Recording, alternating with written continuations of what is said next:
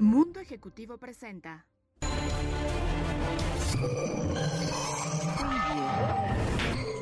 Amigos, ¿cómo están? Amigos Open Minder y amigos de Mundo Ejecutivo, estamos muy contentos de estar con ustedes el día de hoy y tenemos a una persona que es maravillosa, tiene una historia de vida fantástica, pero además acabamos de estar con él en un panel hace escasos minutos en este aniversario de la revista Mundo Ejecutivo, el Foro de las Mil Empresas y tenemos a Manolo Ablanedo que está a cargo de Grupo Fishers nada más y de otro grupo de empresas muy importantes.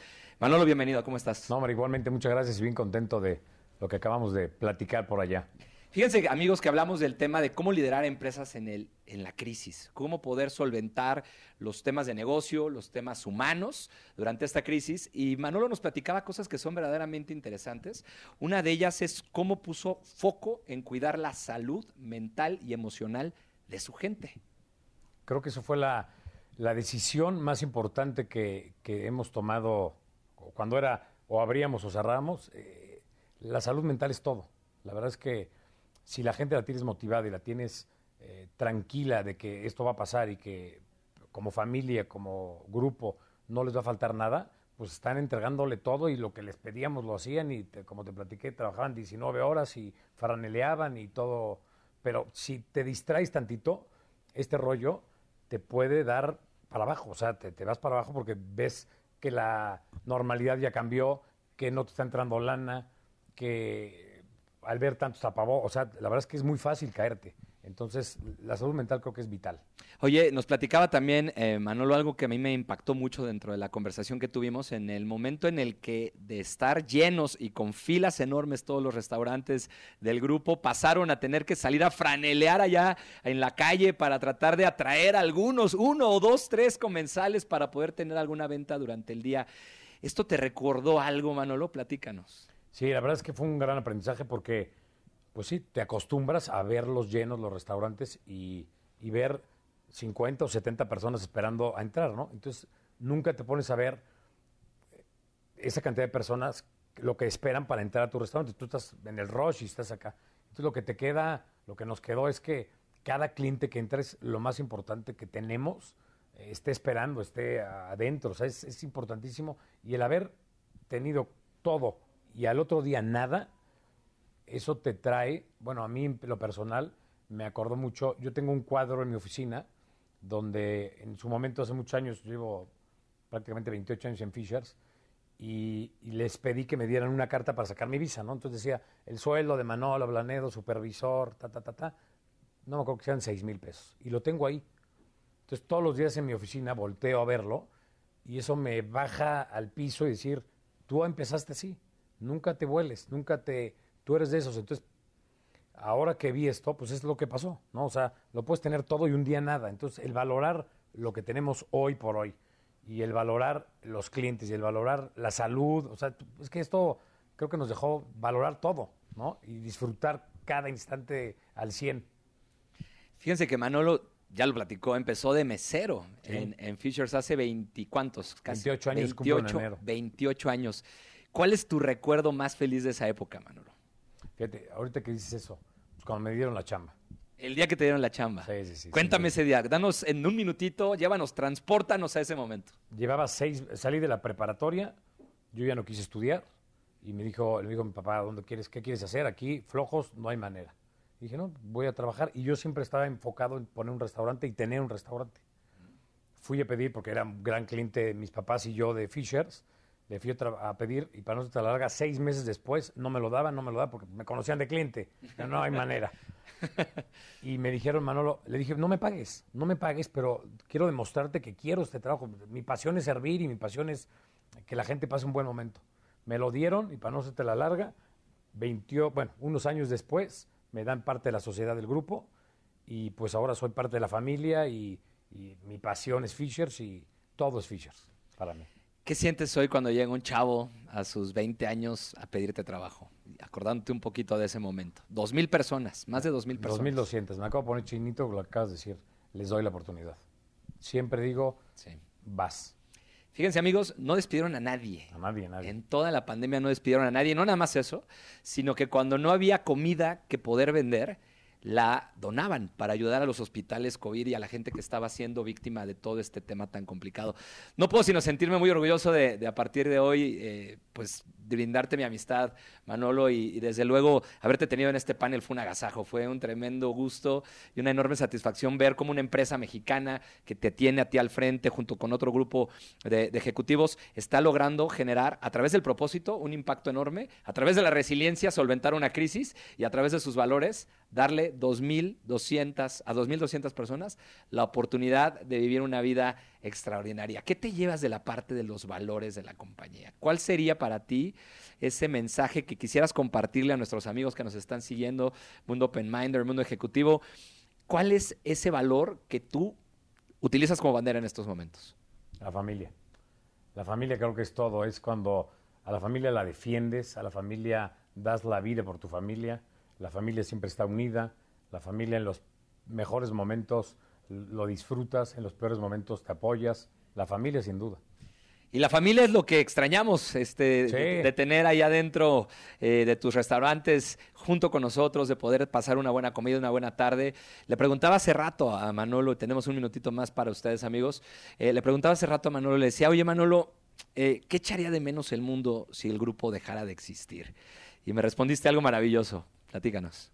Pues la experiencia, el, estar juntos, el, porque en Fishes es toda una experiencia, es, es pasártela bien, pero también comer rico, pero disfrutar, pero eh, ir con tu novia, con tu familia, con tu abuelita, eso extrañaría. Creo que eso ya no lo tendrían. Esas experiencias, esos momentos que estamos seguros van a regresar muy pronto. van a regresar muy pronto. para largo. Pues muchísimas gracias, amigos. Mundo Ejecutivo, Mundo Open Minder. Muy contentos de haber estado contigo, Manolo. Un gustazo poderte conocer en lo personal. Y pues síganos en nuestras redes sociales. Nos vemos muy pronto. Muchísimas gracias. Estamos muy contentos de estar el día de hoy terminando este panel tan interesante sobre cómo liderar a las empresas en la crisis. Tenemos a un invitadazo de lujo que estuvo con nosotros en el panel, el señor Mario Espinosa. Él es el vicepresidente de Caribe y Latinoamérica de Herman Miller. Seguramente ustedes recuerdan la marca porque han disfrutado horas y horas de estos magníficos productos, pero que, al igual que le pasó a muchísimas compañías, pasaron una época bien complicada en esta pandemia. Mario, platícanos un poquito de lo que nos hablaste durante el panel. Sí, bueno, pues fue una, gran experiencia, como todo lo que ha sido estos meses eh, durante la pandemia. Eh, en un principio, como a todos, nos tomó por sorpresa, no estábamos listos para recibir la pandemia. Eh, la gente después empezó a hablar mucho de que el trabajo desde casa estaba funcionando muy bien. En realidad es que era más un arresto domiciliario que, que, un work from home, ¿no? Propiamente. Y entonces rápidamente, pues a levantar las antenas, a tratar de mantener el barco a flote, de buscar esas áreas de oportunidad, esas fortalezas dentro de la organización y en el equipo para mantener el ritmo de negocios que veníamos trayendo con las limitantes que se nos presentaron por el tema de cerrar centros de distribución, almacenes, espacios de trabajo, oficinas que se cerraron a menos de que fueras una empresa esencial, pues tuvimos que encontrar la manera de cómo nosotros, siendo parte a veces del eslabón de oficinas de empresas esenciales, pues mantener un poquito la actividad funcionando con mucha responsabilidad y con mucho respeto por la salud de la gente, que era nuestra principal prioridad en ese momento y lo sigue siendo hasta el día de hoy. Fíjense amigos que algo que, que fue muy interesante durante la sesión fue que los tres directivos de las compañías que tuvimos en el panel coincidían en dos cosas. Coincidían fundamentalmente en el cuidado de la salud emocional y física de nuestros colaboradores y segundo, en utilizar al propósito como el bastión, como el ariete, para poder derrumbar los miedos que permeaban al interior de la organización. Y tú fuiste muy enfático, Mario, tú fuiste muy insistente en el tema del propósito y me decías, es que tú no puedes tener hoy a partir de ahora gente que no ame lo que hace y que no vea en su trabajo algo más que el simple sueldo. Cuéntanos un poco más, ¿por qué esa pasión por el tema de la gente? ¿Por qué esa necesidad de utilizar el propósito como algo tan valioso y tan importante en estos tiempos? Claro, yo, yo, yo creo que ah, realmente soy un creyente profundo del valor que las personas traen a las organizaciones. Para mí la organización es una entidad que existe por la suma de capital y de capital humano. Y los dos son elementos fundamentales. Y la empresa va a ser tan buena y va a llegar hasta donde quiera gracias a su gente, no gracias al dinero que inviertas. Porque el- entre más dinero inviertas, si no tienes el equipo adecuado, van a ser grandes pérdidas. Y entonces hay que, hay que cuidar y hay que proteger a lo más valioso que tienes como organización y asegurarte que la estén pasando lo mejor posible. Darles la mayor autonomía que pudieran en momentos en donde estaban descontrolados. Ayudar a tu línea gerencial a saber y entender cómo poder manejar un equipo de trabajo de manera distribuida cuando estaban acostumbrados a llegar y checar que todos estuvieran en sus sillas y qué horas son y por qué y un cafecito. Y entonces tuvimos que empezar a cambiar modelos y métodos y formas de pensar de forma prácticamente en el vuelo, ¿no? Nosotros hablamos de darle mantenimiento al avión mientras estás volando y eso implicaba un riesgo altísimo y solamente la gente bien preparada podría haberlo hecho. Y entonces con comunicación y cercanía con todas la- la- la- las personas de la organización, hablándoles de frente, diciéndoles siempre la verdad y cómo nos encontrábamos, es como logramos, yo creo, salir adelante. Todavía no salimos adelante de la crisis, pero me siento muy entusiasmado con el futuro que está delante de nosotros. Me encanta algo que nos platicaste hace rato en el panel. Yo les lancé un reto y les dije, cuando les menciono la palabra transformación digital, eh, reinvención, omnicanalidad, eh, inteligencia artificial, en general cualquier tema que tenga que ver con disrupción, ¿en qué piensas cuando piensas en tu negocio? Y tú contestaste algo que me pareció brillante. Me dijiste, mira, la verdad es que sí, hemos creado tours virtuales y hemos hecho un montón de cosas, pero estamos entrando en una industria que está creciendo a doble y triple dígito, que es la industria de los gamers. ¿De dónde salió esa brillante idea? Bueno, este salió de la oportunidad que tenemos de seguir ayudando a, a una población en crecimiento y que tiene necesidades muy mal resueltas. Como, como pueden ser los PC gamers en particular, que si nosotros vemos las sillas de los gamers, en general tratan de replicar una silla de automóvil, de carreras, que tenga bocinas y que tenga todos estos gadgets y features, pero no están cuidando la postura, la posición, la respiración del cuerpo mientras está sentado, porque con los espumados se llega a calentar. Entonces, nosotros tenemos gran, gran historia en el desarrollo de, de productos y de sillas, y entonces diseñamos este producto en particular para responder a las necesidades de estos gamers que pasan 18 horas sentados frente a un monitor, que muchas veces compiten en grandes foros en Asia, en Europa, inclusive en México y en Latinoamérica. Muchos de ellos ganan dinero, hay grandes oportunidades para ellos y creemos nosotros que con nuestro producto no solamente podemos mejorar su, su salud, sino también ayudarles a incrementar su desempeño y productividad en el juego. Qué interesante. Y hablamos de un concepto, mencionaste ahorita la palabra experiencia. Y está en tu propósito. Cuando nos compartías el propósito, me encantó la manera en la que lo expresaron, pero además lo renovaron, lo actualizaron durante la pandemia. Así es. Cuéntanos. Así es. Mira, este, para nosotros es fundamental, es importante el que todo mundo en la organización sepa por qué hacemos lo que hacemos. Nosotros hacemos grandes productos, tenemos grandes diseños, trabajamos estándares de calidad muy elevados, pero ¿por qué? ¿A qué estamos aquí? cuál es nuestra contribución en el mundo y qué es lo que queremos hacer para la gente, ¿no? Y entonces a través de este diseño desde nuestro fundador, todos nuestros productos exitosos, atrás de los productos, aparte de los años de desarrollo, de investigación, muchas veces ni siquiera existe la tecnología, ni los procesos productivos, ni las materias primas para lograr fabricarlos y tenemos que inventarlas. ¿Por qué? Porque sabemos que esto realmente va a aliviar. El concepto de las sillas con malla en el asiento y el respaldo lo inventamos nosotros. El cubículo lo inventó Herman Miller en 1968. Entonces, con este compromiso de la invención, el buen diseño es buen negocio. ¿Por qué? Porque resuelve una necesidad humana y ayuda a que las cosas fluyan y, funcionen mejor en todos nuestros entornos.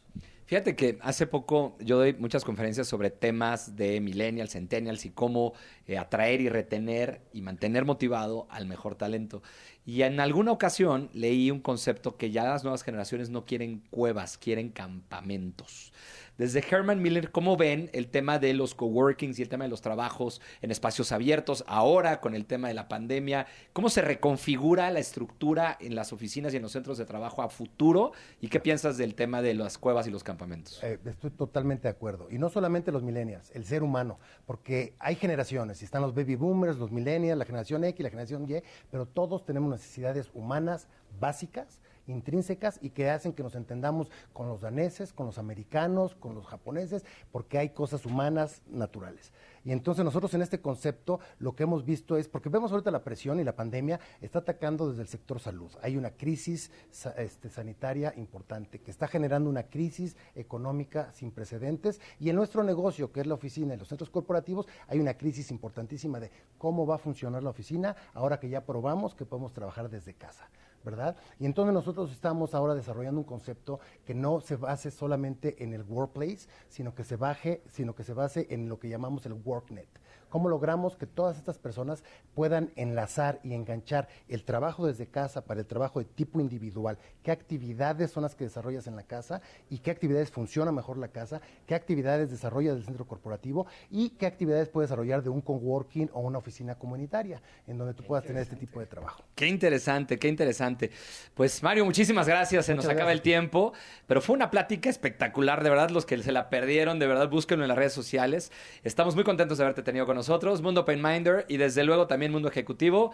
Mario Espinosa, Herman gracias. Miller, Gracias, muchísimas gracias por estar con nosotros. Estamos en el tercer bloque y por qué no.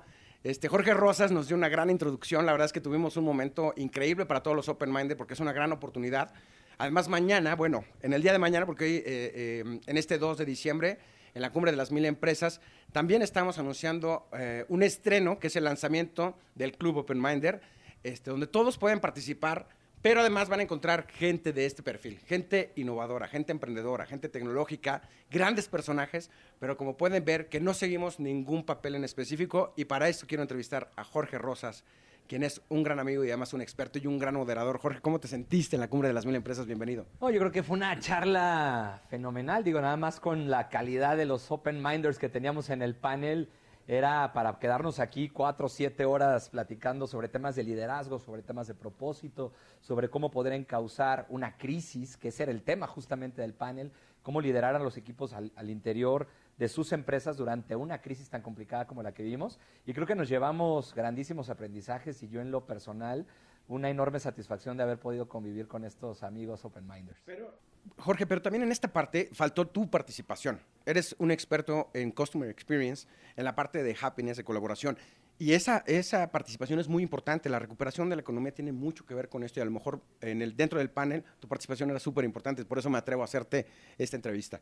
No, hombre, muchas gracias, eh, Benjamín. La verdad es que el foco estaba en los panelistas, eh, pero ahora que lo preguntas, eh, lo que te puedo decir es que efectivamente en una crisis se puede y se debe hablar de happiness, eh, porque el propósito, que es parte de las culturas de las organizaciones, se vuelve el bastión más importante en una crisis económica. Cuando no puedes dar incrementos, cuando no puedes dar promociones, cuando no puedes pagar a la gran mayoría de la gente en el sueldo, en los niveles habituales, hay algo de lo que te puedes agarrar y ese algo está ahí para las empresas y es sus valores y su propósito. Y esas dos son elementos, elementos muy importantes en los temas de felicidad en el trabajo. Yo soy CEO de Delivering Happiness, empresa líder a nivel mundial en temas de felicidad en el trabajo y en temas de Customer Experience. Y está demostrado que las empresas que ponen su foco en el propósito y en los valores, que cuidan a su gente y que procuran su bienestar y su salud durante la crisis, obtienen grandísimos dividendos, obtienen muchísima lealtad de parte de la gente, obtienen algo que es muy particular, que es un sentido de pertenencia en el cual la gente decide que si así la trataron durante una crisis, en lugar de echarla o en lugar de ignorarla o en lugar de arriesgar su salud, ese es el lugar en el que se quieren quedar muchos años. Y hay un gran capital que se puede explotar. En temas de liderazgo, eh, que es otra de las empresas en las que yo eh, funjo como CEO, que se llama WeWow, es una empresa que trabaja temas de liderazgo y de Sí, sí, gestión sí. de talento, hablamos de un liderazgo que cuida y reta. Fíjate, este concepto. Eh, no se trata nada más de cuidar a las personas. Para sacar a alguien del miedo, de la ansiedad y poderlo aventar a traer extraordinarios resultados, hay que cuidar, pero también hay que retar. Y yo siempre le digo a la gente que se acuerde cuando eran chiquitos, cuando iban a la casa del terror.